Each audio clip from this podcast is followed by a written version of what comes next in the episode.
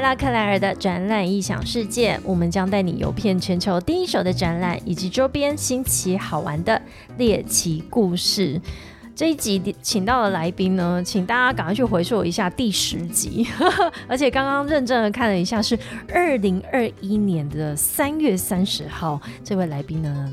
第一次来到克莱尔的这样的影响世界，而且那时候我们聊了一个很有趣的主题，待会跟大家揭晓一下。今天呢，他用另外一个身份，算是另外一个身份吗？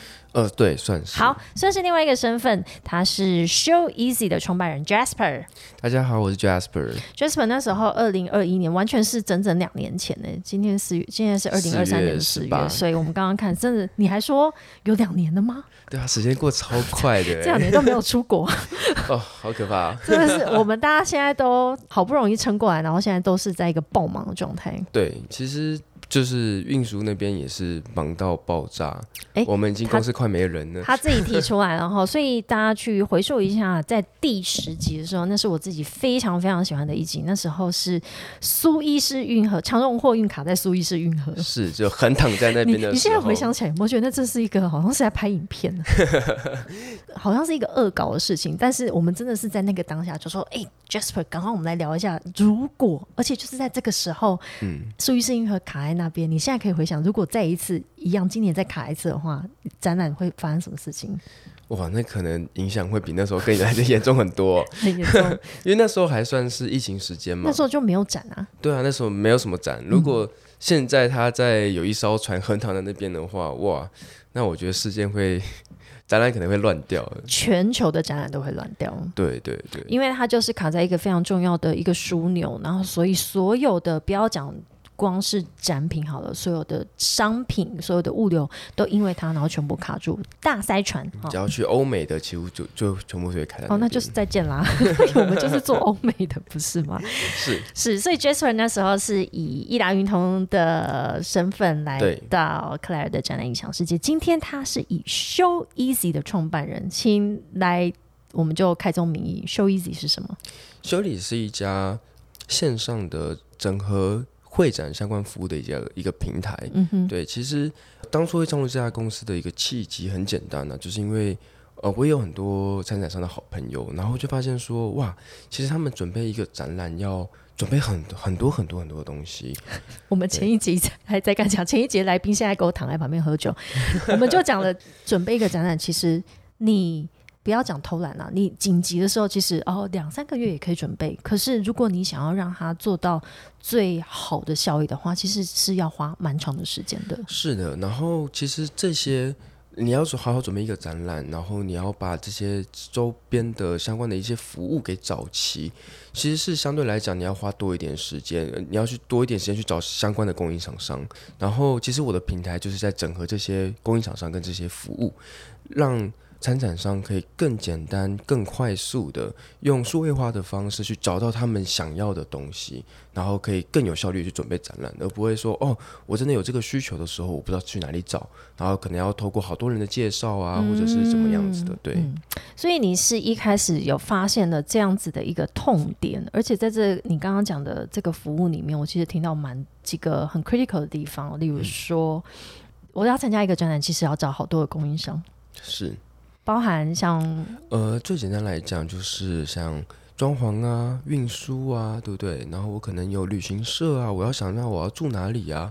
行销啊，然后住宿啊，甚至说，哎，我当地的人力怎么办？嗯，其实这些哩哩喳喳的这些东西，像礼赠品，很可能很细，甚至像台湾还有一些像，哎，我想要送花之类的，还有一个我要挑 show girl。哦，show girl 其实也是，我真的，我真的有有一个展，我光是那边客户要跟我挑 show girl，我真的是被他搞死。是啊，是你要准备一个展览，会发现哇，我要准备的东西怎么这么多？要决定的事情太多了。是，而且可是又没有一个地方去帮你总结说，哎，你到底要准备哪些东西？然后，因为你知道，其实会展跟一般的这些供应商其实通会有不一样的，因为它有不一样的 domain knowledge 在。嗯，所以通常你会看到说，哎，专门符合装潢的。会展产业的装潢公司或运输公司，对，会跟一般的装潢公司、运输公司又不太一样。那不一样，有很多很多的原因哦，包含里面的一些呃很细节，在会展的时候到底要货品啊，或是装潢，到底要什么样的方式来呈现，这些跟以往都是不一样的。可是你很难到当地的时候才去思考说，哎，我到底要找我想要什么？哎，我要先跟说你，你先把那瓶水给我打开，因为你的声音快不行了。我可以看得出来，他从之前两年前是代表易达运通，到今天变 Show Easy 的创办人，最大的差异就是 他看起来爆累。你你，我们先把修一子丢旁边。当创办人是什么心情？哦，就是好累哦，我有点后悔。其实，就是这只是创业的一个必经的旅程。当初都觉得哇，就是要做点自己的满腔热情，对，满腔热情。然后就发现真的做下去，什么东西都要自己来。嗯，然后有好多之前是没有想想到的。诶，之前就是常常说啊。呃，我就做好我自己的就是东西就好了。现在可能各种各种领域、各种部门都要掺一点点，懂都要，因为你是做最后那个整合的人嘛，你要去最后下决定的那个人。是从公司的建立、会计的知识，然后创新的 knowledge，然后到可能真的，假如说像平台好了，我可能要有一些 domain knowledge，就是说。哦，我今天在技术层面，你就是不是要知道说，我可能不用到工程师那么细，嗯，但是他跟他们对谈，跟那个逻辑，你必须去了解，所以就发现说，哇，很多东西都在这个里面，所以创业这个过程是蛮好玩的，你会学到很多东西，你会逼着自己去成长很多东西，但是你也相对发发现说，哇，原本可以五点半。打点下班，然后现在别人八九点还不一定可以下班，甚至说，哎，回家以后还在想工作。什么八九点？这应该是创业，应该是二十四个小时。其实你连做梦的时候都在想这件事情。是啊，是啊。但你这一年也被我推坑啊，所以你多了很多创业的好伙伴。没有错，没有错。你多了一个身份，又是回去念书。对，我回去念书完以后，同时间是。给我更多的一些想法，但另外一方面是哇，压力变更大了。对，因为你自己也创业了，所以你也去念了创业创新的一个 MBA 的学程，然后所以在里面结交了很多大家都在创业路上的人。是，而且每个人都会对一些新创的想法是有点不一样。然后其实这些东西会给我很多的冲击。嗯，然后你会想办法去。如何去把它应用在你自己的工作上面？那所以，我们回来聊聊 Show Easy。你刚刚讲说，你想要用数位化的方式去解决参展商他们在想要去参展的这个过程当中，有太多的事情要去面对跟解决。你要怎么用数位化的方式去帮助他们？好，这可以说到我可能大学的时候吧。其实那时候我们在看，我自己在看这个会展产业的时候，我会觉得说，它其实会展产业跟过往的旅游业还蛮像的。嗯哼，就是哎，我今天出去旅游，哎，我可能要用电话的方式去打电话给旅行社，然后去帮我 booking 很多。在国外旅游的一些景点啊，然后在那边游玩一些东西啊，点点点之类的。然后我会发现说，其实会展产业在某部分这个产业的特性，其实跟这个旅游业蛮像的，蛮像的。对，可是我们在这个五到十年看到旅游业蓬勃的发展，有部分原因是因为它 to C 比较多了。对。但是你会看到说，哎，像 KKday 啊、Klook 啊、Expedia 啊，甚至是嗯，就是这些。呃，住宿平台啊，这各种类似的那种旅游订购平台，诶，蓬勃的崛起，然后它实际上面也节省了我们很多很多的呃时间，而且消费者的这个使用行为跟消费行为也大大改变了，对，在慢慢的改变了。然后我们就这时候，我其实我在大学时候就在思考说，哎，其实会展产业在某部分的产业结构上面，其实跟呃旅游业蛮像的。那会不会有一天？呃，会展产业开始往那边靠拢。那其实我们也目也慢慢去看到说，哎，有这样的一个趋势在了，就是说，其实尤其是疫情，就是疫情其实也大大的改变了整个会展产业。你看疫情来的时候，整个大家在那时候会展产业在谈的全部都是哎数位化、数位化、数位化。嗯，所以其实那时候我们也在思，我也在同时间也在思考说，哎，那数位化对会展产业来讲到底是什么东西？是，对。所以那时候我想到的就是，哎，那先从我们最近的开始，那就是先把。服务给数位化，其实我们像我们现在有很多东西，最基本的服务哦，其实都还没有数位化。那我们所谓的以前我在做运输嘛，以前运输的价格怎么来？哎，以前你在做运输，你是说你现在不做运输吗？现在其实也在做了。对，但是运输价格怎么来？运输价格其实大家就打电话发 email 到某一家公司，然后一个礼拜后才会拿到报价。真的，我我现在都还想到以前去比稿的时候，我们因为我们去各个工协会或者是法人去比稿的时候，通常都是运输跟装潢都坐在外面，有没有？然后被叫进去，就是讲说你们这一次到哪一个国家的哪一个展览，然后报价是多少，就是一翻两瞪眼嘛，哈，或者是说，是啊，那如果我还有特殊需求的话，你之后再做报价。嗯就是那个过程，你现在想想想回想起来，它跟数位化完全没有画上等号。就完全没有啊，就是其实它是一个非常重人力的工作。对，那你说它有没有一个计算逻辑？其实是有的，嗯，但只是说以前我们这个产业比较偏向传产嘛，所以大家也没有投入特别多的心哎、血你终于把。我的心里的话讲出来了。是，所以 会产业偏向传产对啊，会展业其实就就是传产产业啊。Jasper 做的，我复议。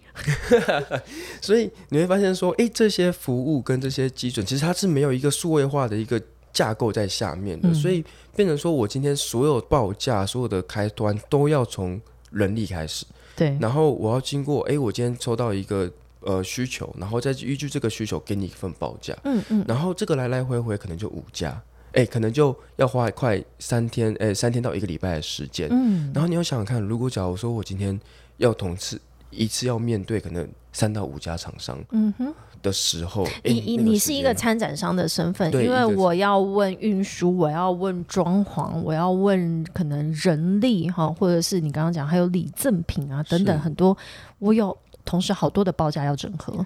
对，然后我这些东西整合起来到底要花多少钱？对一家承办一个参展商的承办人员，哇，那时间花的很多诶。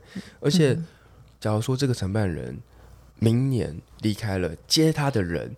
怎么办？这些东西要从哪里找？你有没有一个地方可以去找到相关的记录？其实这些其实都会变得非常蛮辛苦，我完我完全可以想象，而且、呃、我们讲到一个最直接的，疫情之后，其实很多的报价都变了，呃，是没有错。哭哭，真的哎，就是在报价的时候，那个客户就直接，你都很怕他直接打电话来骂你，说你在跟我开玩笑吗？我说我没有跟你开玩笑，你现在出去买便当，你不会觉得就是贵了吗？真的是这样子，其实嗯国外的那个价格也涨涨得蛮多的，所以其实当初在做修一节的时候，其实就是要想要去尝试去解决这些问题，嗯，初步的去让整个会展界开始有一点数位化的元素在里面，这样子。我蛮喜欢你们 Show Easy 的这个核心理念哦，就是或者是这是你们的一个 slogan 嘛，就是 A Better Event Journey。哦，对，这其实是最早我自己想出来的啦。嗯，原因是因为我会觉得你去国外参展这个 event，它其实就是一个旅程嘛。那如何就我说我说我叫它叫做 event journey，就是它是一个会展的一个旅程。所以你怎么样？这个旅程有包含很多，就包含说我整个过程中的一个体验。其实我也觉得，它就像旅行一样，你今天有买到实际的东西，你也有在外面去参展这个的成效，然后点点点之类的。那我怎么样让这整个旅程让它变得更好、更有效率、更简单？哦，这个其实是我当初在创修一节一个终极的一个理念呢、哎、对这个 A Better Event Journey 啊，这也可能因为你找到一个不对的供应商之后，就是变成一个 disaster，是没有错。那这个很重要哎、对，所以问题点是在于说，哎，我有没有能力在找的时候，我就可以开始做一些收费，嗯我就可以知道说，哎、嗯这个供应商到底好是坏？因为其实对很多参展商来讲，我以运输为例啊，嗯，就很多运输很多参展商在看我们运输产业，他也不会分什么叫做会展界太难了。对，因为对他们来讲，这真的是好像没有什么差别，但其实在这个产业人就知道，哇，那个是完全不一样的。你意思是说，好，假设我是个就是展场小白，好，我嗯看今天接出出到一间公司，我负责它的 marketing，然后我知道说我们明年要去参加一个可能全新的展览，哈，从来没有去过的市场。那我也不太懂这个展览界里面哦，原来装潢啊、运输啊都有它特别在这个专精的公司里面，我是不是有可能就是说，哎，我打去 FedEx 说，哎，我今天有一批货，我要、呃、明年的三月份要到呃德国的法兰克福第几个展馆哦，什么事情要到？我是不是会做出这样子奇怪的决定？是，其实这个决定我还蛮常听到的，应该蛮常，因为我我就是用一个小白的想法去做这件事情啊，我怎么知道我要找哪间公司？是没有错。其实这件事情，很多人都觉得说，哎，我去国外参展，我 FedEx 就寄出去就好了。对，可是其实不一样。其其实你在现现实上面在面对的时候，你会发现，哎，会长，你有没有缴税呢？我今天到东西寄到那边要不要缴税？嗯，那有可能有报关上面的问题。嗯，我的收货人是谁呢？哎，对啊，收货人是谁？是展馆吗？呃，没有人帮你收货呀。啊？哎，那不能写摊位号码就好吗？然后写公司名？呃，你写了摊位号码，写了公司名，但是问题是谁帮你收？你什么时候到？因为你一定是提前会送到，你不可能当天收到。我说没有啊，因为展览是四月十五号，所以请你帮我四月十四号送到。哦，其实 FedEx 不一定会理你这件事。OK，呃，他不能理我吗？我是付钱的人呢。不一定。我告他，不行。对啊，他不理我。所以你有这这些等等的一些问题，像机器好了，假如说我机器，我怎么可能去找？FedEx 俊嘛，你你讲的机器是说大到例如一台车的这种设备？对对对假如说像车一样这样的设备，或车本身好了，我就要运出去好了，我不可能找 FedEx 嘛，那我找一般的海运公司可不可以？一般海运公司是可以，但问题是一般海运公司，我们例如找那个卡在苏伊士运河的，也 可以可以，他可以帮你运出去，但是问题点是在于说，他们这种呃运输，他们不会去特别去去管你说你大约什么时候要到。嗯，所以他们不会去算，他们不像我们这么专业，是说哦，我东西要怎么，这假如说我今天东西到美国去，我要怎么抓？因为其实展览所有东西都有一个叫时效性，你只要这个时效性开展日，你东西没有到，你的展览就是报废。是，而且他你还要再思考到说，哎，那我要怎么进展馆？我东西这么大，我是不是要有堆高机在展馆那边帮我插下来，什么之类等等的事情？好，这些事情其实是一般的运输公司他们不会。像我们那么了解的，对对，我突然想到了，你到美国之后，他都还有那个 move in 的时间，是啊，就是你以为是同一个展馆，可是他在展馆里面，你在不同区域，你的东西要进场的时间都有被规定的。那有可能展品进去了，或者是说，哎，我装潢这边也有超级多的材料，所以都要进去的时候，他都要去排程，所以这样子要去为了去符合展览这些是。这么具体明确的时效性，其实是有这么专业的一个物流公司或装潢公司在处理的。是的，是的。所以其实我我会认为说，其实，在会展领域，因为对一般参展商来讲，就真的是会比较容易分不清楚。那与其这样让他们不清楚，让不然就是，哎，我去集结，大家都是专业的，所以等于说我这个平台呈现出来的供应商本身，哦，就是在这个领域的专业。好，所以我觉得我完全同意你啊，哈，就是找到一个透过数位化的方式找到一个你要去参加这个展览，因为这个展览就代表某一个市场、某一个产业别，然后可以去帮你把这整个 event 完成哦，让它变成一个 better 或者是 best。A best event journey，不然真的你只要一个环节一出错，其实就很就是个灾难。真的，我们都我们都曾经经历过这种灾难，没有错，或者是目睹别人的这种灾难，你都会觉得说哦，还好我这一趟，所以每一次出去之前都要拜拜一下。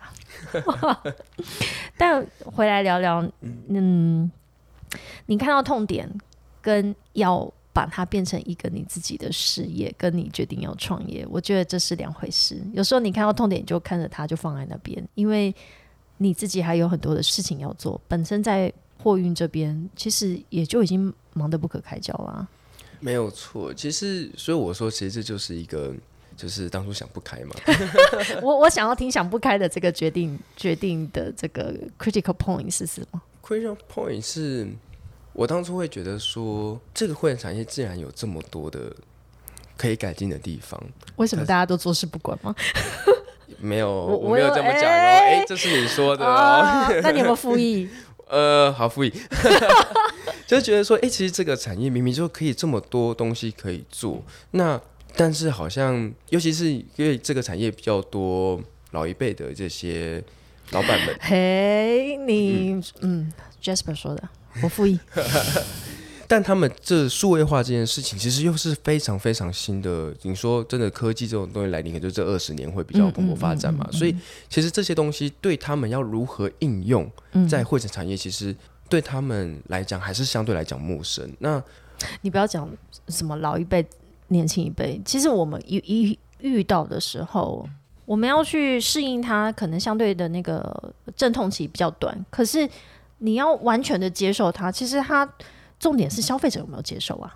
是，嗯嗯。然后你会看到说，哎、消费者已经其实已经慢慢在转了，嗯，因为呃，参展商的承办人越来越年轻，越来越年轻，对。对，然后他无法理解为什么还有这些纸本，对，还有这么多的东西，然后每次去每次去展览就是一大堆一大叠纸这样子，嗯，然后可能状态的动态的更新啊，其实都没有都没有那么到位。对对对，所以其实你在思考的时候就觉得说，哦，好，我真的要想要，我那时候就是单纯就是朦胧不懂事，我就觉得我是朦胧不懂事，就觉得嗯，我就是想要这样子做，然后就给他做，哎、所以创业是不是就是要有一个拱大？心脏又够大，然后你要够有勇气，然后就好，我觉得无无论是说有没有勇气或者怎样，我觉得回到最基本的是你要很相信这件事情。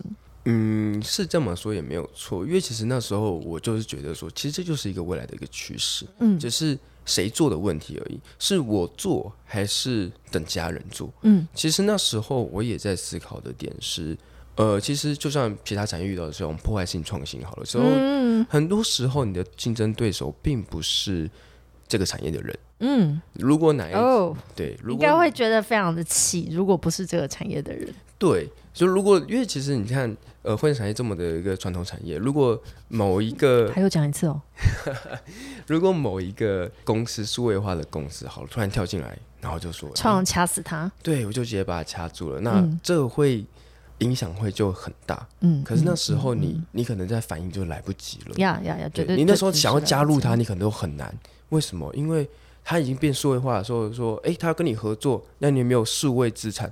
呃，你就三条线，哎，什么都没有什。么都没有，什么都没准备。你想要加入他都很都不能加入他，所以就会变成像这样的状况。所以那时候我就觉得说，嗯，既然没有人来做，那不如我来试试看的这样的一个想法就出发了。那因为你自己从小就在会展产业里面长大，可以这样说吗？嗯，或者是说你看着你，你从一出生就看着会展产业，嗯，可以是这样，好可以这样讲。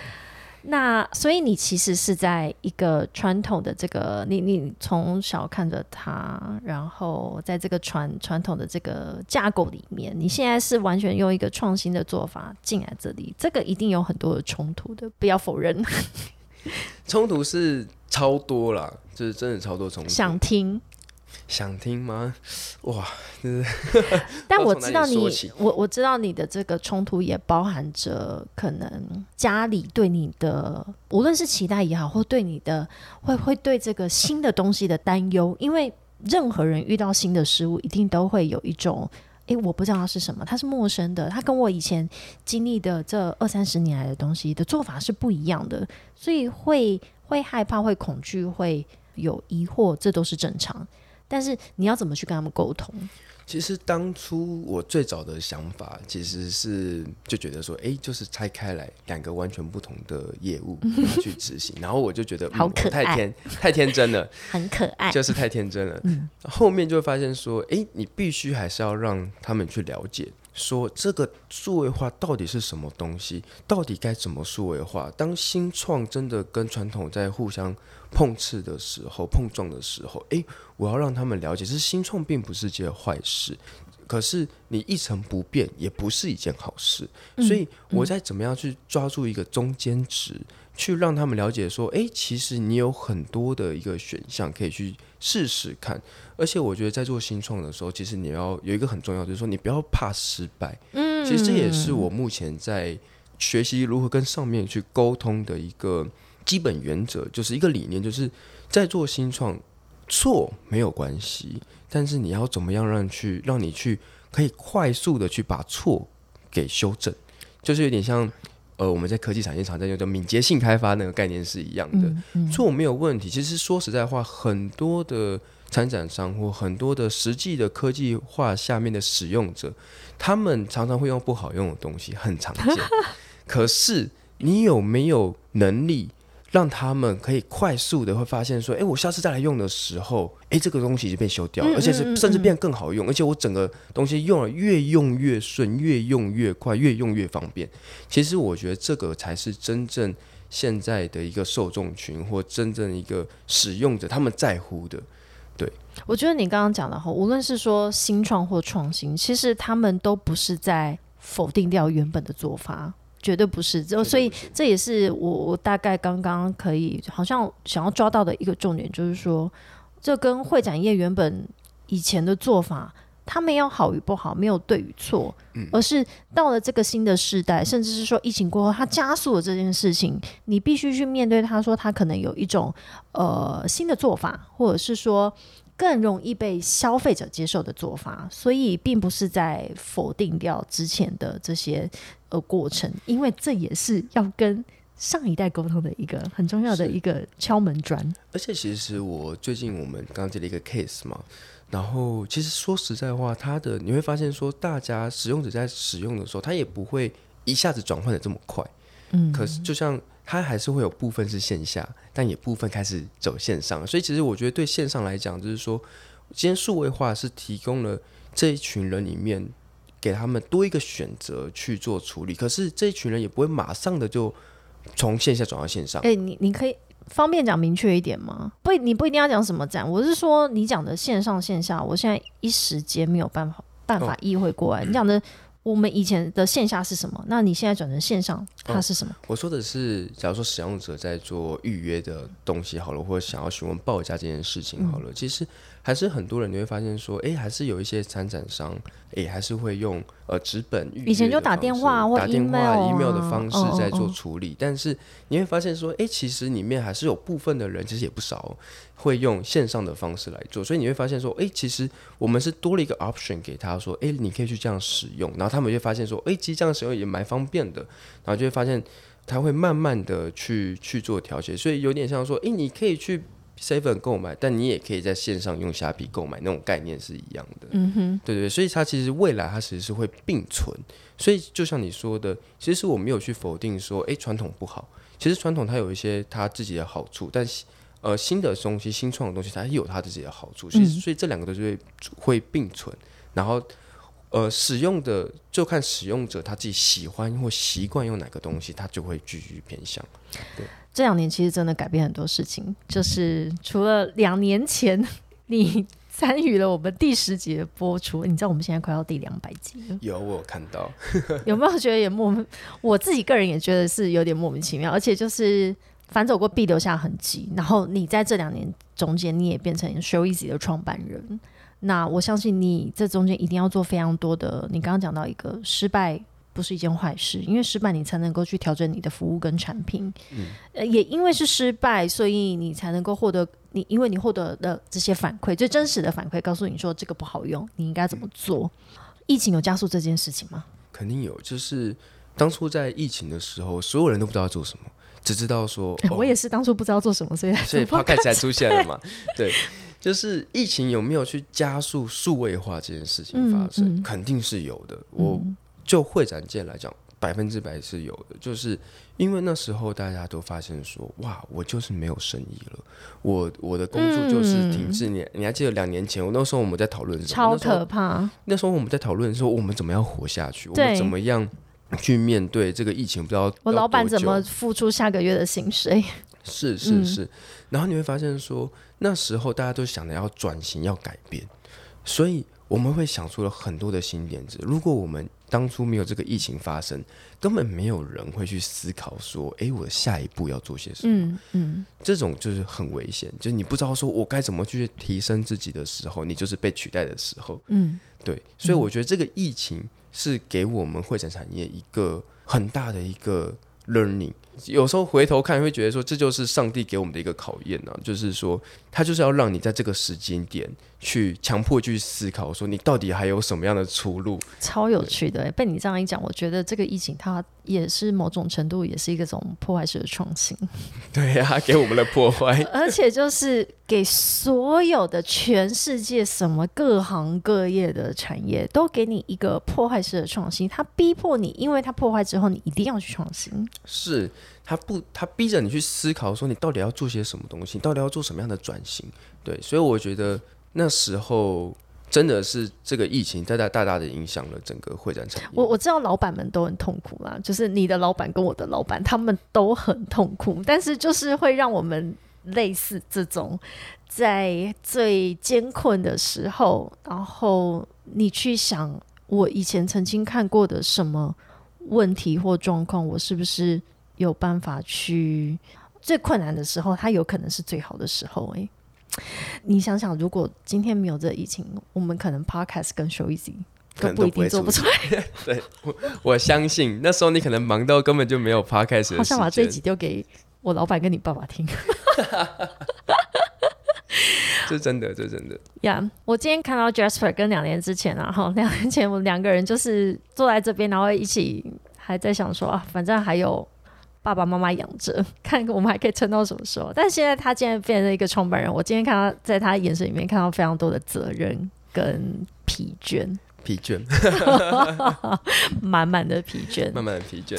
对啊，但这这一路来是收获蛮多的。其实我也蛮喜欢这一个这一整个这个过程吗？对啊，对啊，对啊。再重来一次，你这个头一定要洗下去的。再重来一次，还是会会你会做 show easy？其实还是会，嗯，我还是会做这件事情。我也头还是会给它洗下去，因为其实坦白讲，我还是觉得这个过程非常非常的好玩，因为它强迫你学习到很多很多的新知识。然后强迫你去学习到，哎，以往不会去注意到的一些观点，甚至是一些想法。然后就说，哦，其实这个对我来讲，或对以后的公司来说，其实都是有很大的一个影响的存在。我想要问一个比较聚焦的问题，就是你你想象的，就像 Tesla，然后这这个品牌，这个车子，我对它有很多的诟病，可是我开它的时候，我觉得蛮爽的，这样哈。所以你想象未来以后的 Show Easy 消费者在使用它的时候，它是怎怎么样的一个界面，是怎么样的一个使用者的体验？那这也对应到我我原本的这个问题，就是，嗯，如果我今天你 Show Easy 已经达到你完美的那个样子，那我是一个使用者，我该怎么使用你们的服务？其实当初在想石油一起，我想的比较远呐。嗯，而现阶段其实是第一个 milestone 会把它定在说，哎，暂且的准备。休息本身怎么样数位化的方式，怎么样平台的方式去协助参展厂商去做展览的准备，去准备这些展览会展相关的一些服务啊也好啊，然后住宿啊这些等等之类的东西，怎么样去准备，这是第一点。嗯，其实我后面还有分两个。比较其他的 milestone，但是这是很久以后的事了。啊，想听？我把展览分成展前、展中、展后。哎，我们刚刚也聊的一模一样。对，真的吗？哎，我觉得 Dable 以后可能也要加入 Show Easy，因为我们这是另外一件事情，你到到时候听。嗯，我把展览分成展前、展中、展后，所以展前就是展前的准备，嗯，展中的行销跟展后的分析。嗯，其实我觉得修一其实对会展产业来讲就是一个。数位化的一家科技公司，那我怎么样去优化？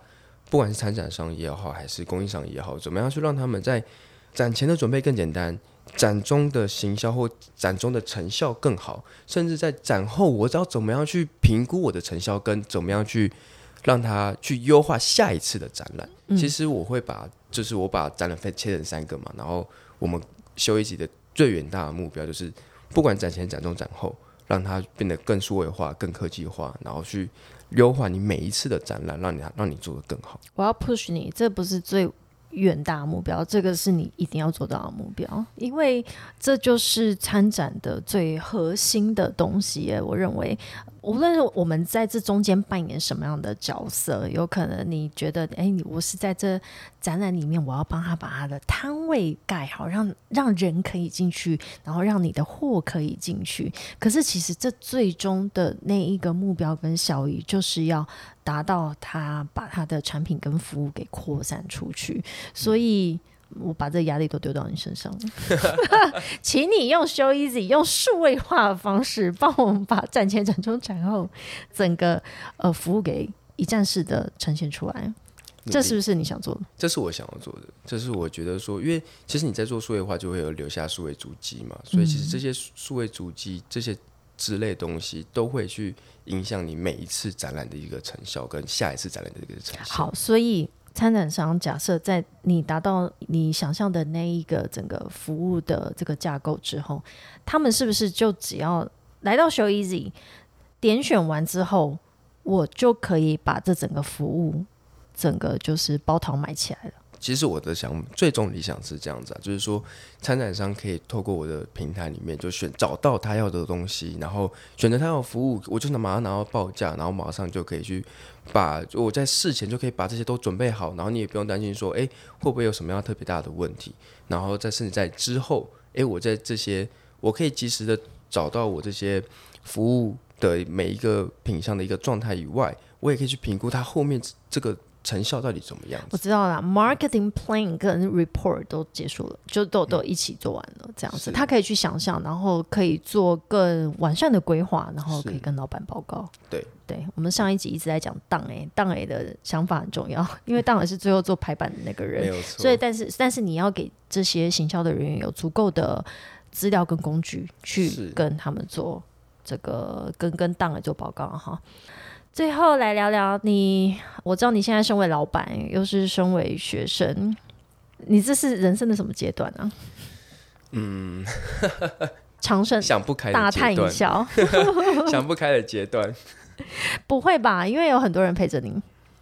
嗯，是啦，但是真的是蛮累的。我可以看到 Jasper 真的跟两年前的这个阶段差很多，然后但是非常祝福你，因为你现在身为休息的创办人，代表你的责任跟承担变得非常的多，而且每次看每次看到你爸，都给我一个很深沉的眼神，啊，他现在又在，但我觉得你加入被我推坑。进入又又身为学生的身份之后，应该又也获得更多的在精神上面的支持。是啊，没有错，就是你会发现，其实痛苦的不是我一个。我喜欢这个结论，就是因为痛苦的不是我一个人，所以我的这一个创业的过程跟那个目标，其实他可能就一直在那边。那就还好，大家就一起去吧。这样，对对对对对。好，那我希望不要，需要会需要再等到两年后吗？反正你在第十集来，那现在大概是第一百九十集，那我就再把第一百九再加上去，大概第快四百集的时候再留给你。好，希望那个时候你是用又另外一个的，不要说身份，或者是另外一个阶段的你来跟我们分享你在无论是会展界或者是创业的这个阶段里面的的想法。好，谢谢，希望那天可以。不要说早一点的到来了，早一点有时候不是很有意思哎。我觉得有时候就过程很重要。好，没有，但是笑得非常的尴尬。谢谢 Show Easy 的创办人 Jasper 今天来到克莱尔的展览影响世界。我觉得再一次看到我们要讲会展界的新生代吗？好意思这样自己说吗？我可以啊。哎，你什么意思？你是说我不行吗？你也可以啊。好，那那你是说其他人都不是新生代？我没有这么说，是你说的。复议复议，再一次感谢 Jasper 来到克莱的展览影响世界。下一次的会展之夜哦，你说明年的还来吗？还来什么意思？我说还要当主持人吗？哎，这有时候也是我们一直斜杠下去，就是停不下来的原因。哎，就是你的人生一直会有一些新的东西来找你。那你就想要尝试看看？是啊，其实那时候也是觉得说，哦，就是去尝试看一下，看一下当主持人是什么样的感觉，是什么样的感觉。然后，所以呃，我们很希望在，我相信参加展览的人，大家都有一种冒险泛滥的精神，然后也希望透过我们的节目，可以把这些，无论是对于你来。你的工作或者是你的生活来说，是一些新的注意，或者是我们可以陪伴着你经过这个，无论是一个 better journey，或者是是一个 disaster，我们都经历过 disaster 了，对你也要经历过 disaster，你才知道什么叫做一个 better journey，right？没有错。好，好了，我到我真的要结尾了，再一次谢谢所有的听众加入我们今天的节目，在各大平台 Apple Podcast、Spotify、KK Bus、Google Podcast 以及 Sound On。聆听今天 Claire 访问 Jasper，希望在下一次再邀请 Jasper 用另外的一个人生历练来到我们的节目。谢谢 Claire，谢谢，我们下次见喽，拜拜。